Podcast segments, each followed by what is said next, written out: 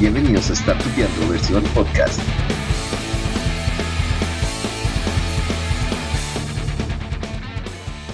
Episodio 19. Reconéctate con la abundancia con Andrés Bravo.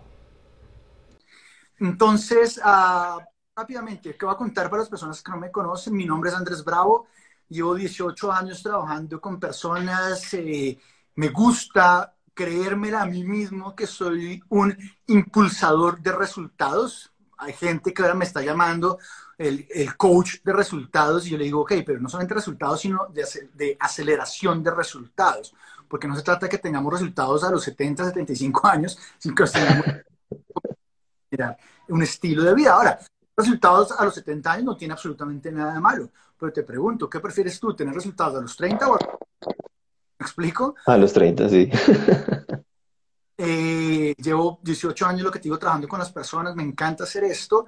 Eh, he trabajado en el sector durante muchos años. Fui eh, empleado. Me desempeñé varios años como vicepresidente de una empresa, una multinacional.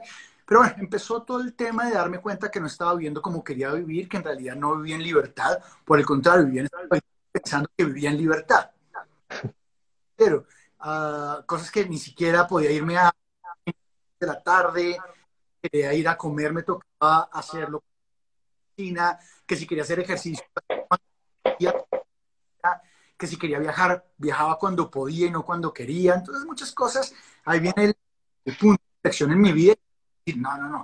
Así todo por una sencilla pregunta. Te voy a hacer una pregunta a ti, Miguel, mientras que se van con personas. Ya los que están acá también pueden ir respondiendo.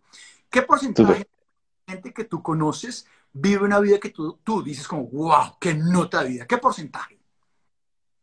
Uf, de la gente que yo conozco. Con los que te interrelacionas, con los que compartes, ya sea a nivel profesional, familiar, social. ¿Qué porcentaje de la gente vive una vida que tú dices, wow, qué nota? O sea, que yo diría cambio lugar. o sea, que yo diría cambio lugar y, y cambiamos, yo voy para allá, ¿sí? Uy, pues bueno, de, digamos de gente que yo conozca en general, ponle, no sé, un 30% en general. ¿En y como de amigos cercanos. Sí, o sea, digamos como, de, digamos como de amigos cercanos. O sea, digo, mi, mi círculo de amigos no es muy grande, o sea, mi círculo de amigos son como, son como cinco, o sea, literal. Pero digamos de esos, ponle que, no sé, por ahí un 50, más o menos. Entonces lo que te digo, está súper bien, súper bien relacionado. De hecho, es la primera vez que alguien responde con un número tan, tan alto. ¿En Usualmente, serio? cuando hago esta pregunta, es como, no, un 3%, un 4%. Entonces, digamos, yo en ese momento también pasó mi vida. Bueno, aquí estamos viendo 10%, 10%, bueno, un buen grupo social y un buen grupo de seguidores, porque las respuestas son altísimas, ¿ok? Otra pregunta para ti, Miguel, y para las personas que están en el chat. ¿Qué cantidad, qué porcentaje de la gente que se conocen, cuando amigos se conocen es con la que interrelacionan frecuentemente, ¿No? el social, personal, familiar, qué porcentaje de estas personas conocen ustedes se ganan más de 50 pesos al mes? ¿De, de, de, de, de cuánto, cuánto, cuánto? 50 millones de pesos. ¿Al mes? Uh, ¿Qué porcentaje? no, como un 10, menos del 10. Es hacer- Sí, sí, no, no, no, no, no son muchos realmente. Vamos a ver si alguien en el chat nos pregunta es, ¿qué porcentaje de la que- gente que conoces gana más de 50 al mes? Entonces tú dices, menos del 10%, sí, yo también de la gente. Ahora, pregunta, esa gente de ese 10%, ese menos del 10%, eh, ¿qué gente, digamos, maneja su tiempo como quiere, viaja cuando quiere, hace, digamos, vive bajo sus propios eh, designios de vida? Uf,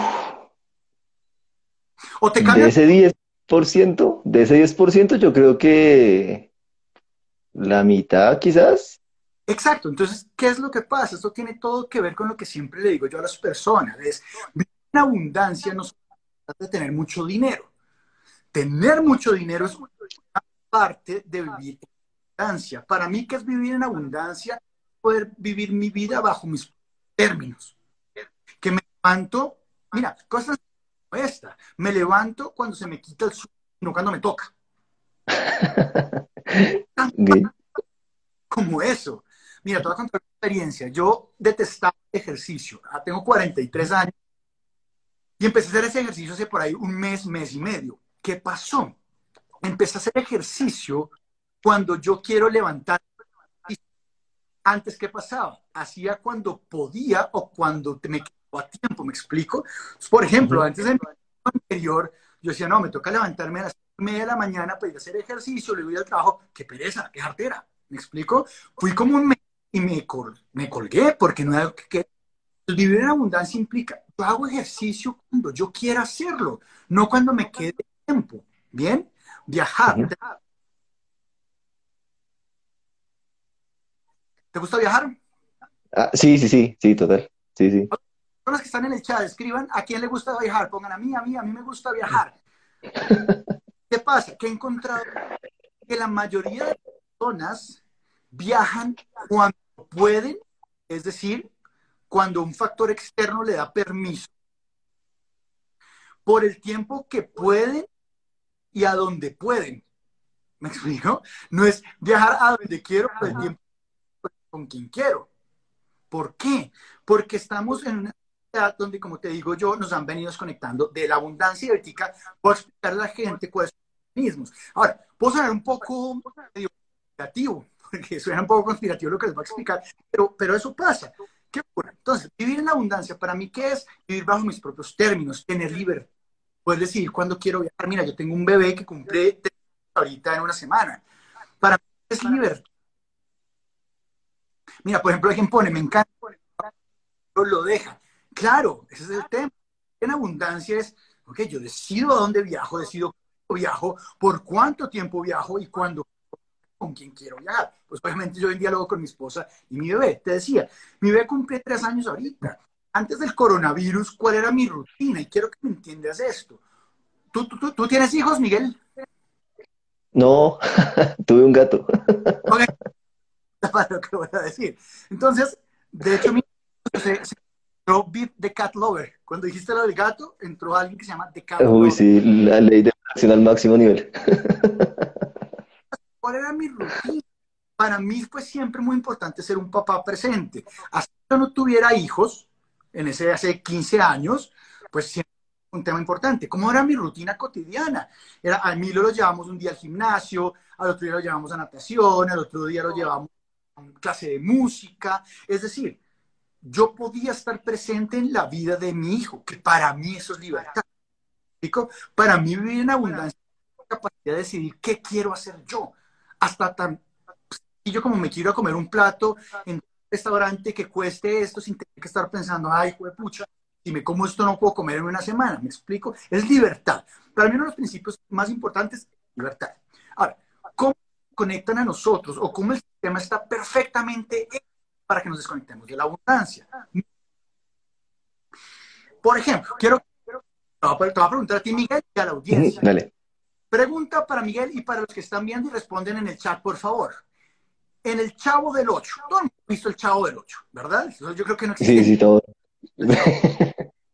¿Quién es la persona que cada vez que llega a la vecindad, todo el mundo sale huyendo, nadie lo quiere ver, se le esconden y no? ¿Quién? Uy, yo voto por el señor Barriga. El señor Barriga. Correcto, el señor Barriga. Y ojo, el señor Barriga, ¿quién representa al rico del del 8. ¿Me explico? La gente le huye porque no llega a robar, llega frente a cobrar su negocio, la renta que es su negocio. Entonces, ¿qué es lo que ocurre aquí? Empezamos nosotros a generar, mira, tenemos una red neuronal por aquí atrás en nuestro cerebro que se llama el sistema reticular activo. Cuando yo conocí este concepto del sistema reticular activo, me va a cambiar para siempre. ¿Te ha pasado, Miguel, alguna vez que no sé, vas a comprarte un saco, una camisa, una almacén, uy, está divina esta chaqueta, sales a la calle y empiezas a ver un montón de gente con la misma chaqueta. Sí, sí, sí, total. Carro, cuando Lina, mi esposa, quedó en embarazo, mira, fue chistosísimo. Nosotros estábamos en Hungría, eh, bueno, estamos allá, la prueba, y de un momento a otro supe que Lina estaba embarazada y el día siguiente empecé a ver muchas mujeres embarazadas. ¿Por qué pasa esto? Porque una de las funciones del sistema activo es mostrarte, literalmente, que tus ojos vean más de lo que para ti es importante. Cómo el sistema reticular activo decide qué es importante para ti o no por los pensamientos recurrentes. Entonces, entre más tú tengas un pensamiento recurrente en tu cabeza, el sistema reticular activo dice, ok, para Andrés es importante y por lo tanto lo vamos a más. En el momento que tú entras al almacén y escoges una chaqueta, estás pensando, el sistema reticular activo dice, ok, esta chaqueta es importante para Miguel, por lo tanto le vamos a más. Y muy seguramente, frente a tus ojos ya habían pasado antes, unas con esa chaqueta. Pero como no era importante para ti, no las veías. Bien, entonces, el señor Barrigo, este ejemplo, me encanta. Yo me senté un día a ver series, películas muchas cosas y me di cuenta de como, wow, esto es una conspiración para que tengamos mentalidad de pobreza. Señor Barriga, el que tiene el dinero. Entonces, ¿qué empieza a pasar? Tu mente empieza a decir, claro, a los ricos, los, la gente, nadie quiere estar con los ricos. Los ricos vienen de los que no tienen. Bien. Segundo caso, en la vecindad. Dentro de la misma vecindad, Miguel, ¿quiénes son los que son medio mala clase, como créditos, como, como Ramoncitos? Eh, como Doña Florinda. Y Kiko. Y Kiko. Ajá, sí, sí, sí. Ah, tienen una frase de no te juntes con esa chusma. Sí, sí, sí. Y si tú te das cuenta, Doña y Kiko representan a los que tienen dinero en la vecindad. Entonces, en solamente el chavo del estás viendo, a los ricos nadie los quiere, a los ricos todo el mundo le odia, y ahora los ricos son abusivos, los ricos maltratan al que no tiene, los ricos pasan por encima, los ricos humillan. ¿Qué pasa acá? Tú eres una persona que constantemente está viendo el chavo del 8 o frecuentemente, el mensaje comienza a repetirse, repetirse. Por eso, vemos, por allá viene mi hijito. Ah, sí, sí.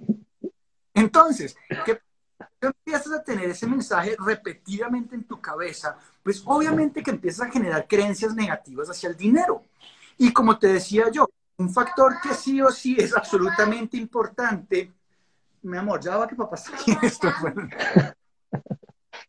Entonces, em, como te venía diciendo, eso y por tanta gente que hoy en día tiene pensamientos limitantes o creencias limitantes acerca del dinero. Y Miguel, yo te digo a ti una cosa, el dinero no es la única uh, arista para tú generar abundancia en tu vida, pero sí es una muy, muy, muy importante. Estamos como en, como en los videos de esos que pasan cosas chistosas. sí. sí no, esas cosas pasan.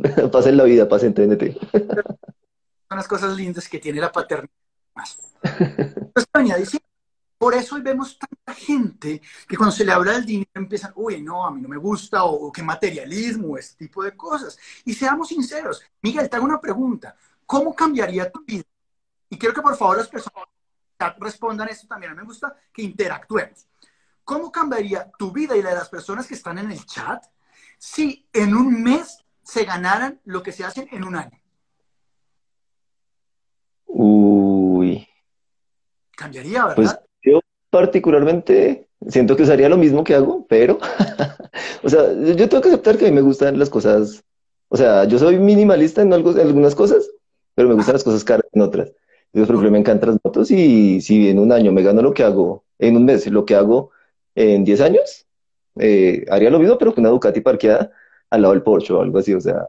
En tu caso, sería la Ducati Porsche. Yo quiero preguntarles a las personas que están en el chat, por favor escriban en el chat, ¿cómo cambiaría su vida si en un mes se ganaran lo que hoy en día se hace en un año? Miguel, te aseguro que la vida de todos cambia. Te aseguro que tendrían más tiempo como, ah, no, estoy más relajado, entonces voy al gimnasio hasta ahora. Empezaríamos a vivir muchas de una manera muy, muy diferente. Entonces sigamos contando cómo nos desconectamos de la abundancia. Primero, el chavo del 8. Segundo, Titanic. ¿Viste Titanic? Titanic. Vete a la escena del tipo que se robó al bebé para salvarse, ¿te acuerdas? Ah, en los botes, sí, sí, sí, sí. Sí. ¿Ese tipo pertenecía a la gente con dinero o a la gente sin dinero? Eh, la gente con, de hecho, era de los de más dinero del barco, ¿no? Archimillonario. Entonces, ¿qué pasa? ¿Qué particular? los ricos abusan, los ricos esto, los ricos esto. ¿Cómo era la fiesta de los que tenían dinero? ¿Te acuerdas cómo era esa fiesta? Uy, era como pretenciosita y como diosita, ¿no? Y aburrida. Sí, sí, sí, sí. Nadie sonreía, todo el mundo ahí en la aburrido. ¿Cómo era la fiesta? Ah, no, estaban felices, estaban allá en chanclas felices con las cervezas. Sí, sí, sí. No, entonces, ¿cuál es el mensaje? Más mensaje. Los ricos son aburridos, los ricos de esto, pero los pobres se divierten, la pasan buenísimo, ¿ok? Entonces, así hay un montón y empecemos a construir realidades acerca de son negativas. Ahora, en este punto, yo siempre le digo a la gente, no importa si me crees o no lo que te estoy diciendo, y lo digo en buena onda, ¿sí? Lo que importa es cómo están tus resultados hoy con lo que crees hoy. Y ahí es donde muchas veces empieza a patinar un poquito, porque todos obviamente queremos más cosas. Esto. Entonces, lo que yo siempre le digo a la gente tus resultados actuales son una muestra del sistema de creencia que tienes en tu cabeza. ¿Cómo te está yendo a ti con lo que crees hoy es cierto o no es cierto en tu vida? ¿Por qué lo digo? Porque es que hay ocasiones donde la gente me dice a mí, pero Andrés, la gente que, no sé, que, yo la gente que está mal, la gente mira, pero es que es muy difícil. Le digo, perfecto, si tú piensas que es difícil, eso va a generar unos resultados. Si tú piensas que es posible, eso va a generar otro tipo de resultados. Si tú te das cuenta, estamos en un sistema más bien donde nos estamos todo el tiempo para que nos desconectemos de la Y yo en lo personal creo que estamos en un mundo abundante. Pienso que hay muchas cosas. Ah, pensé que me ibas a decir. Pienso que... No, no, es que se, se me iba a caer.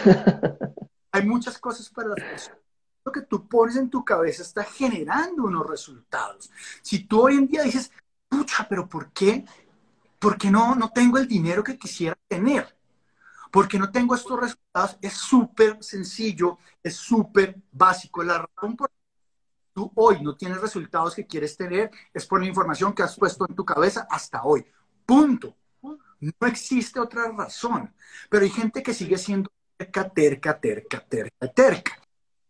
Claro, pero adivina por qué no lo reconocen, porque el sistema no le interesa. Y aquí viene otra parte. Mira, yo tengo unos talleres de oratoria donde le enseño a la gente a hablar en público, porque es que digo, pucha, el sistema educativo está tan mal hecho. O sea, es que el sistema educativo actual es el sistema educativo que pusieron para la revolución industrial, donde necesitaban gente que no pensara y simplemente gente que fuera ahí marchando como un zombie. Entonces, ¿qué pasa? Yo programas de, oratoria, usualmente hago una pregunta, le digo a la gente, bueno, ¿quién gana el dinero que se debería ganar hoy en día?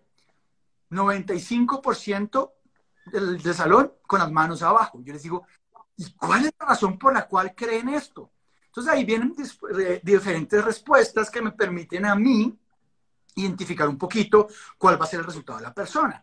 Hay gente que dice, no, Andrés, es que yo la verdad soy de malas. Y yo, eh, Obviamente no me engancho a discutir, pero tú eres tan de malas como tú construyas lo de malas que eres. ¿Me explico? Otra gente, normalmente dos personas levantan y dicen, yo, yo me gano el dinero que me quiero ganar hoy en día. Y siempre mi pregunta es, ok, ¿cuál es la razón por la cual entonces no quieres más dinero? ¿Me explico? Y ahí es donde empiezan a salir todos los sistemas de creencias. ¿Qué es lo que pasa? Como yo te digo, el sistema está tan bien montado para que nosotros no logremos conectarnos a la abundancia, sino que por el contrario nos desconectemos. He ido entendiendo yo, descubriendo yo, que entre más tú dependes de un sistema, o sea, entre más cosas te da tu sistema, más esclavo te vuelve. Mucho más dependiente. Entonces, en lo personal, por lo mismo que te digo, yo no creo que a un presidente le importe quién soy yo, quién eres tú, ni sabe quiénes son.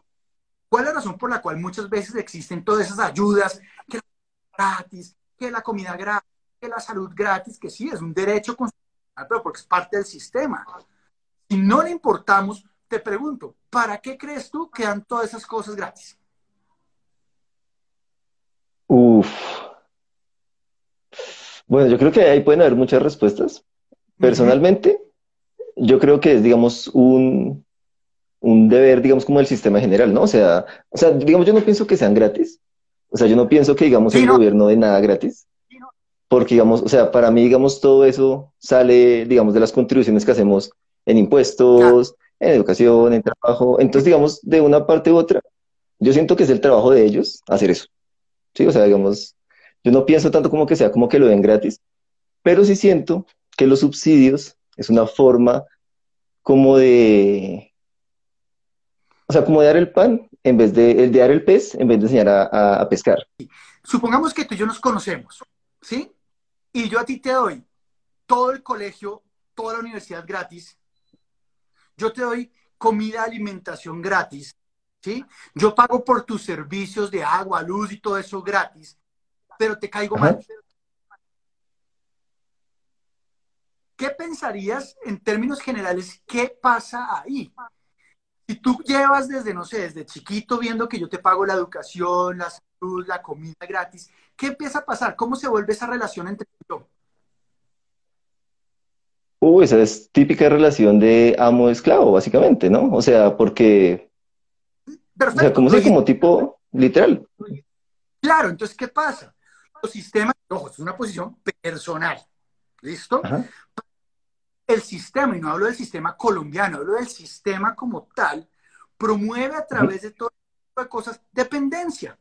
Porque si tú dices, no, pero es que este me da esto, me da esto, me cae mal, pero ay, qué carajo, no me importa.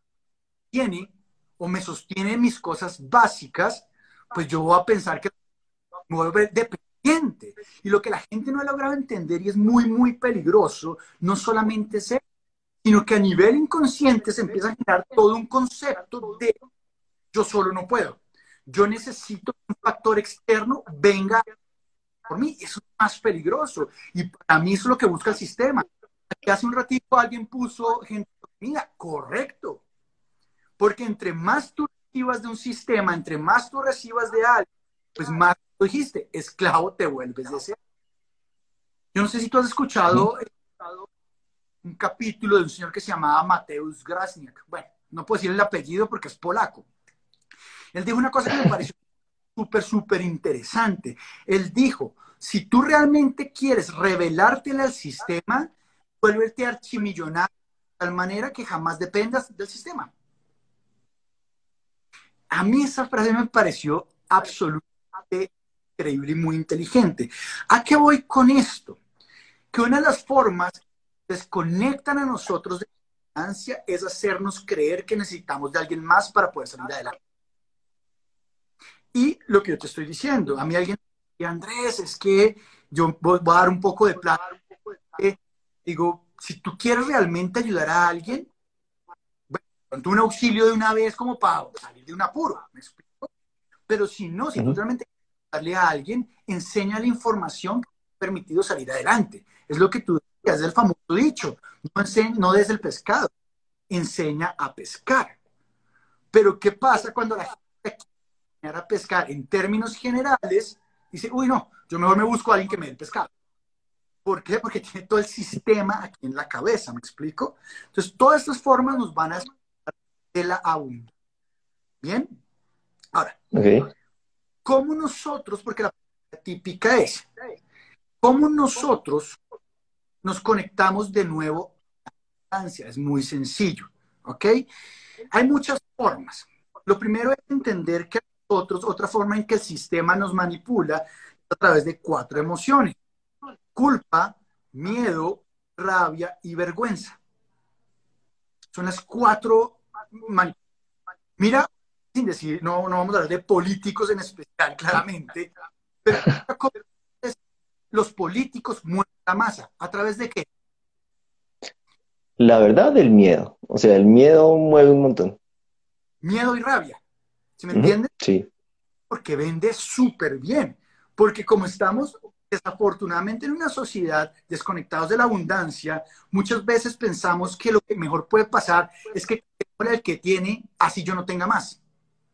Yo he conversado con algunas personas, es súper interesante, su concepto de, ay, se me olvidó, equivalencia no, de igualdad. Igualdad. Igualdad es quítele al que tiene. Yo le digo, y si usted no gana, no importa. Quítele al que tiene. ¿Por qué? Porque también el sistema pensar que el que tiene es el malo. El que no tiene es la pobre víctima. ¿Me explico? Y aquí viene eso. Entonces nos mueven mucho con miedo, culpa, rabia. Te hago otra pregunta. ¿Mm? Tú vas por la calle y ves, no sé, una ancianita de 90 pidiendo limosna, bueno, haciendo ese tipo de cosas, pongamos que tú le...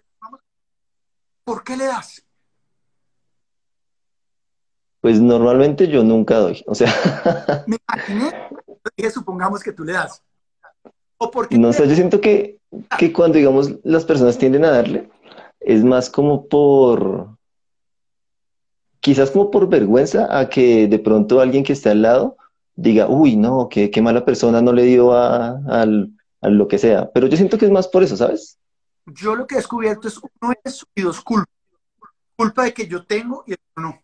Entonces me siento mal. Muchas veces el discurso de la gente es, no, me da pesar, o que embarrada, o pobrecita. Y eso, eso traduce pobrecita porque ya tiene, yo tengo y ella no. ¿Por qué? Porque nada más te digo, todo el sistema está moviéndonos eh, en, en, en, la culpa. ¿Cómo nos desconectamos nosotros? Ahora, yo no digo que no haya que ayudarle a la gente. Si tú quieres ayudar, hazlo. Pero lo que debes cambiar es de intención. Que la intención no sea culpa, no sea vergüenza, sino sea real. Ahora, es sencillo identificar eso, no porque somos conscientes. Nos toca sentarnos y analizar, bueno, yo realmente, ¿cuál es la cual estoy dando a esta persona? Porque lo que normalmente va a pasar es, no, no, porque quiero ayudarla o porque, se me explica, si tú haces un proceso de interiorización diferente, vas a reconocer cosas. lo primero, cambiar tu historia. Segundo, y esto es súper importante, mira, yo he tenido la oportunidad de entrevistar en el podcast gente muy dura en el mundo, gente top.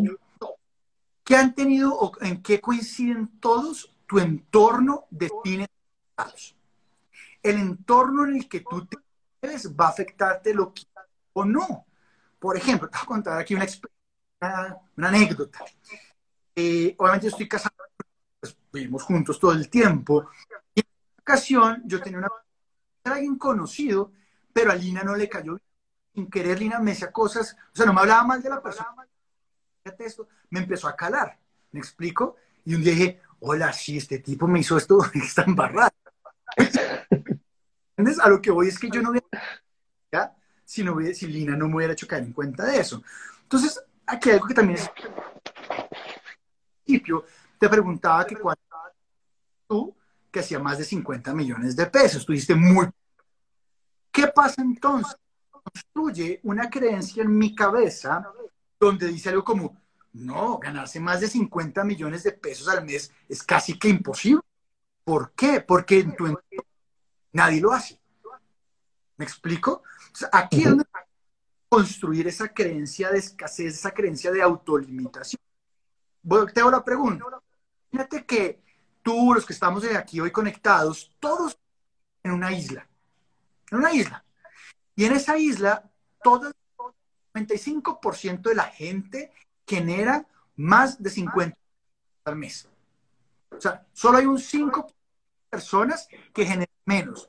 ¿Cuál sería la creencia lógica de la gente que vive en esa isla? Que eso es lo normal, ¿no? Claro. La creencia lógica de la gente es, pues es que es obvio que ganarse 50 millones es lo normal. Por eso es que es importante. Hay un señor que se llama Jim Rohn, o Jim Rohn era uno de los gurús en términos de desarrollo personal a nivel mundial, y él decía algo y es, tú eres el promedio de las cinco personas con las que más te la...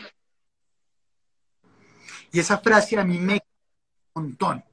Eres el promedio de las cinco personas con las que más te la pasas. Y eso aplica a relaciones de pareja, dinero, todo ese tipo de cosas. Es muy importante empezar a revisar quién me está hablando al oído. ¿Por qué? Porque cuando alguien te ha hablando desde sus propias creencias, desde sus propias limitaciones, desde su propio concepto mental. Y si esa tiene algún nivel de autoridad en ti, adivina qué va a pasar. Vas a comprar su realidad. Ahora, Miguel, te hago una pregunta. ¿Tú crees, tú crees que, tú vives tu realidad? O sea, la realidad que tú vives es la... Espera, espera, espera, otra vez, otra vez. ¿Tú crees que vives tu realidad? O sea, lo que tú estás viviendo hoy en día es tu realidad. Sí, yo creo que sí. O sea, yo, creo que lo que yo vivo, yo lo creo. Y que digamos, y de hecho eso es algo como que yo siento que es uno de los primeros como, como cambios de paradigma, como que, como que yo hice en algún momento, porque en Ujú, algún momento yo pensaba que, que de una u otra forma era resultado de lo que estaba alrededor mío, Ok, o no sé, de X o Y cosa.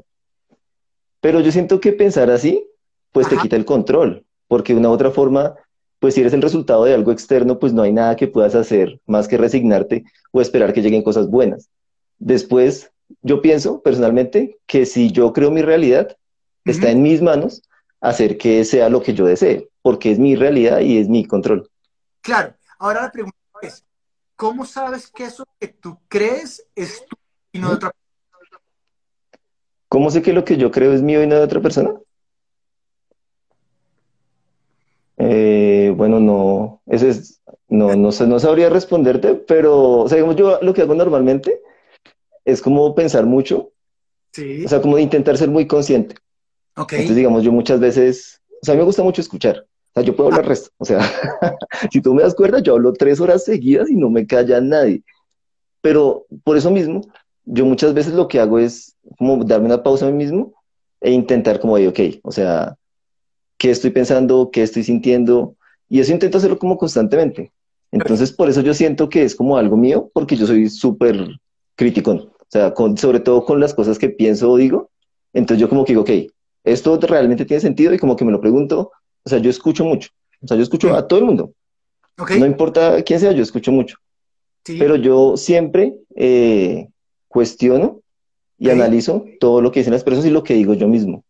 Chévere. Entonces, por eso yo siento que es algo mío, porque siento Vale. que si está todavía por ahí es porque ya pasó por varios, por varios filtros. ¿Qué persona muy qué persona que ha tenido un impacto importante en tu vida era cerca o es cerca? Eh, bueno, no, no sé, o sea, no, no sé por qué, o sea, no siento como que haya habido una persona como un antes y un después en mi vida. O sea, puede sonar como re, no sé, pero no siento como que, no sé, como que esta Vale, persona me cambió totalmente o algo así. no digo al que te haya cambiado. O sea, políticamente te consideras que a veces eres terco o que te dicen.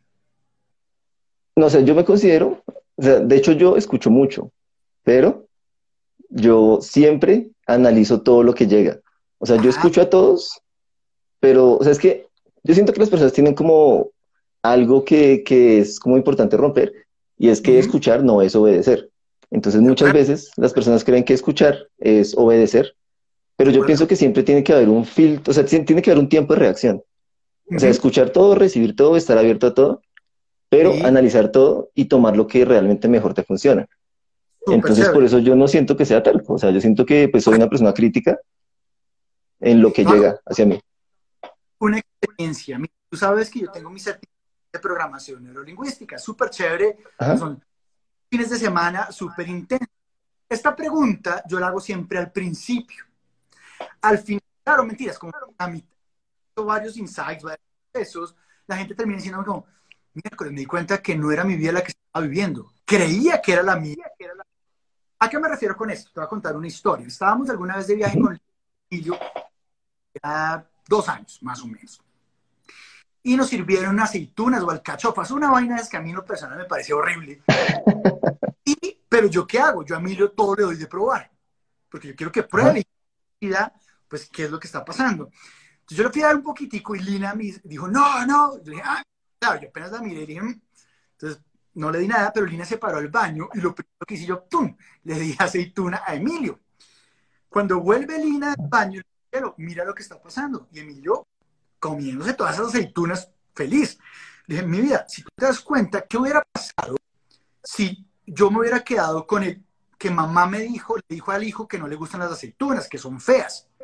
Pues Emilio, un niño de 10 años, que las aceitunas son feas. 20 años, las aceitunas, 30 años son feas, tiene hijos y adivina qué va a pasar. Le dice, hijo, no comas las aceitunas porque son feas. ¿Me explico? Entonces, a lo que voy con eso, es interesante para la audiencia y para lo que tú estás empezar a identificar, porque es indiscutible que tu mundo, no sé tanto hoy en día, se formó bajo el mundo de quién. Yo pienso que de una u otra forma, o sea, iniciamos en un punto donde sí o sí pues influye la sociedad, ¿no? Primero, ¿quién? Eh, familia, supongo. Mamá. Ajá. Mamá. Segundo, que, o sea, digamos, hay muchos factores que influyen, por supuesto, pero hay unos que marcan mucho. Papá, mamá, Ujú. profesores o colegio, y luego ya los amigos.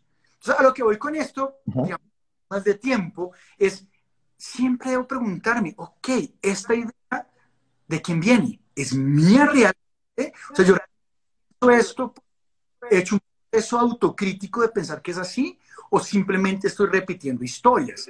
Lo que hemos encontrado en el 90-95% de los casos repetimos historias.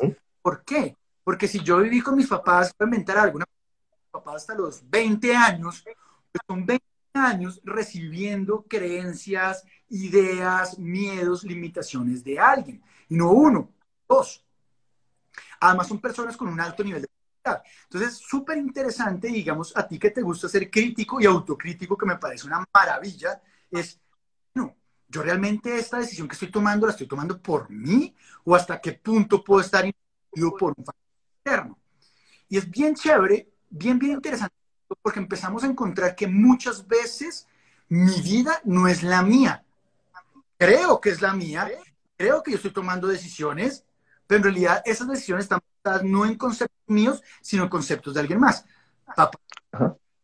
Entonces es bien interesante, porque es que el tema de la abundancia muchas veces no funciona, porque como la mayoría, bueno, todos hemos un sistema que como tengo nos desconecta de la abundancia, pues nuestros papás, y hablo de nuestros papás por ponerlo generalizado, en ciertas ideas.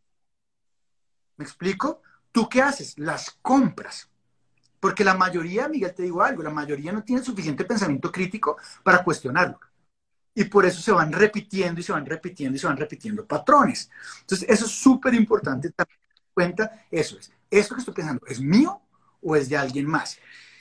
El entorno, lo que te digo entonces, súper importante. Hay un señor que se llama Darren Hardy, un libro que se llama El efecto compuesto. Es una literatura obligada. Para emprendedores, para la gente que está en este mundo de, oiga, quiero mejores cosas, obligatorio. Se llama El efecto compuesto. Es lo que dice es, dame un segundo, no solo creo que hoy en día las creencias son muy infundadas por vivencias de éxito, de libros de historias de éxito, y se busca algo así. Ya, ya sigo con lo que está. Justamente, una formas de empezar acerca de el, o el dinero o de la abundancia, dar ejemplos, o más bien, contra de lo que creo que no era posible. Entonces, si yo empiezo a decir, no, que todos los ricos son malos, pues debo encontrar historias reales de gente rica que fue buena. Porque pues, el dinero simplemente es un amplificador de quién eres tú. Por ejemplo, una creencia súper limitante que mucha gente tiene es, el dinero cambia a la gente. Y eso tiene, mira, yo lo encuentro en 100 personas. Yo siempre le digo a las personas, el dinero no cambia a nadie. Él muestra quién realmente era esa persona. Tú no tienes dinero y haces dinero. Si no tienes dinero y eres una buena persona, cuando a ser una persona increíble. Pero si no tienes dinero y eres una chamba, cuando hagas ¿Ok? Sí, sí, de acuerdo. Muy, muy de acuerdo contigo. Potencializador de lo que realmente soy yo, lo que tengo dentro de mí. Es lo que te estaba diciendo. Separa a la gente en tres grupos. Grupo uno, la gente con la que tú dices definitivamente corto relaciones. No porque yo sea mejor, no porque el otro sea peor. Simplemente dos caminos completamente diferentes. Vibramos diferente. Grupo dos, uh -huh. está ahí, pero es tu familia. Tú dices, no, pero Andrés, ¿yo cómo voy a dar, no voy a, dar a mi tía? Wow, Juan, que es mi mejor amigo. ¿Okay? Entonces, en este segundo grupo, es gente con la que tú vas a compartir tres, cuatro horas máximo a la semana. Uh -huh. Máximo. Grupo es la gente con la que tú dices, con esta gente voy a compartir el 95% de mi tiempo. Eso va a cambiar con resultados completamente. Bien, ahora la gente me dice, no, pero primo. Yo es que no estoy diciendo que deje hablar con su primo, estoy hablar menos con él y que se junte más con otra gente que lo mueva. Se sopesa. ¿Me explico? Entonces hay muchas cosas que me encantaría y aquí también soy de los que me puedo quedar dos horas hablando. limitado, ya nos estamos acercando al tiempo. Es eso, es empezar a identificar la gente que está conmigo, la gente que me está hablando al oído, la gente que yo frecuento, ¿dónde está? Porque esa es la otra, ¿no? Le pedimos consejo al que no ha hecho nada de lo que yo quiero hacer. Sí, gran error. Claro, entonces llegamos a donde mi familia, no, voy a montar empresa, y en tu familia no hay nadie empresario. No, bruto, hermano, es muy difícil. ¿Qué clientes? ¿Qué esto? ¿Qué esto? Entonces, algo que yo he aprendido también es que cuando alguien te dice que algo no está hablando de ti, está hablando de sus propias incapacidades o limitaciones. Callados, no no oigan, no porque ego, no es que yo soy una locura, no, no, gente que no tiene resultados donde tú quieres estar. Porque estas personas lo que van a hacer es decirte por qué ellas no quieren. Y si tú te juntas con 10 que no se puede, es muy difícil que no cale eso en tu cabeza.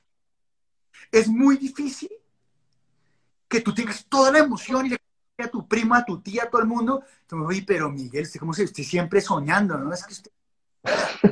Porque normalmente donde apoyo es de la familia y, del círculo íntimo. ¿Me explico? Y eso tiene una razón. No es porque esas personas sean malas. No, muchas veces como ellos sienten que ellos no son capaces de lograr algo, no quieren que tú te arriesgues a fallar. Entonces muchas veces también lo hacen desde el amor. Entonces, digamos como para cerrar, para unas dos preguntas, si te parece bien, Miguel. Es, súper bien, súper bien. Primero, haz otra cosa, deja dieta de noticias, olvídate de las noticias. Te vas a enterar de lo que pasa yo no, yo no veo noticias hace por lo menos unos 15 años. me dice, digo, de todo lo que pasa.